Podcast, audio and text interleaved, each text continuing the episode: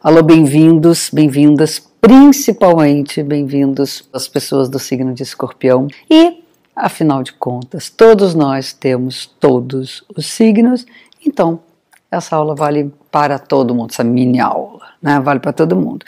E a questão sempre é como a gente interpreta um signo, principalmente o signo de escorpião, que tem esse estigma todo de que, ah, que ele é meio que do mal, não é verdade. Do mal todo signo pode ser. Vamos combinar?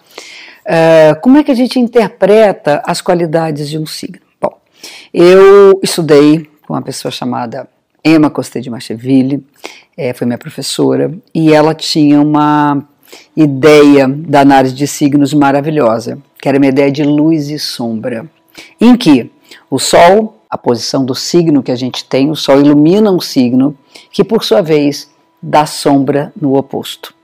E aquelas questões difíceis do signo, aqueles defeitos que todo mundo fala que o signo tem, na verdade, é falta do signo oposto, da consciência da potência, do desenvolvimento das potências do signo oposto. Então vamos falar um pouquinho do signo de escorpião.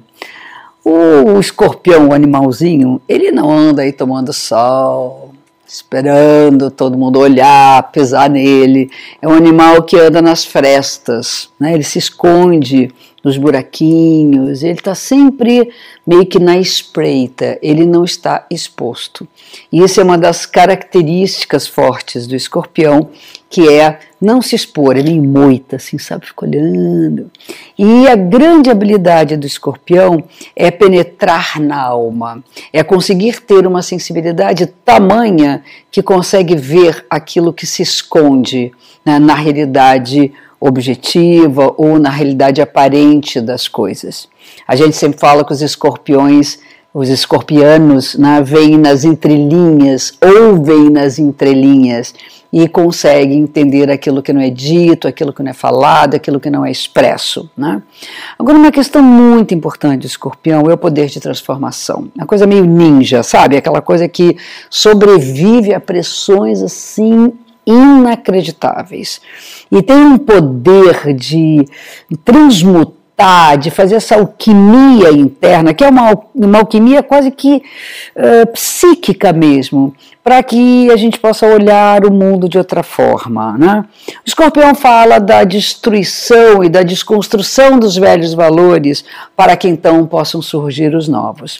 E tem dois assuntos que são relacionados ao signo de escorpião, que é o sexo e a morte. Né? Aí dá para entender por que, que ele é tão mal falado, porque são dois tabus. Né? A relação com a sexualidade tem sido um tabu na sociedade e a morte, então, nem se fala. Né? A, questão da sexualidade até abriu já um certo espaço, um certo espaço. Agora, a morte ainda está muito longe da gente entender como uma coisa natural da vida. Né? Cada signo vai falar de um aspecto da realidade da própria natureza, da própria natureza humana, e não poderia deixar de haver um signo que fala de sexualidade e de morte. E então, eu até falo para os escorpiões, por acaso alguém começar a falar mal, de assim, você tem alguma coisa contra o sexo e a morte? Então você já dá aquela de escorpião mesmo, né, cutucando, que é uma função do escorpião, para que as pessoas mudem e para que até a própria pessoa consiga mudar e entender essa potência que ela traz dentro dela. Mas por que morte e sexo? Na verdade, todos nós vamos morrer. O escorpião fala da finitude das coisas. Tudo acaba um dia. Porém, a vida não acaba. E por que, que a vida não acaba? Sexo, galera. É o sexo que tem esse poder de manter a vida no planeta. Né? Esse encontro, essa química, essa atração que a natureza tem né, na reprodução, para a reprodução, é exatamente a conexão entre morte, vida e sexo. Então, sexo é morte e vida. Né? Bom, então entenderam já a questão dos tabus do escorpião.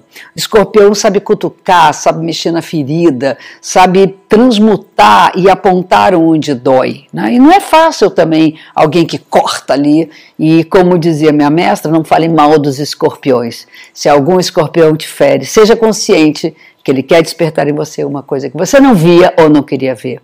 Agradece a Ele como você agradece um cirurgião que te corta, que te machuca, mas que te salva. Agora, olhem a sombra do signo oposto. Sem anestesia é sacanagem. Anestesia, já inventaram, né? não pode ser no sangue frio. Anestesia tem a ver simbolicamente com as qualidades do signo oposto que está na sombra dos escorpianos, que eles têm que procurar dentro deles desenvolver. O signo de touro, que é o signo oposto ao de escorpião, é um signo regido pela Vênus, a deusa do amor, da doçura, dos afetos, né? dos cuidados. E isso é que falta na consciência do escorpião para que ele não toque na ferida sem dar um alívio. A doçura é uma das características importantes a serem desenvolvidas em quem é do signo de escorpião.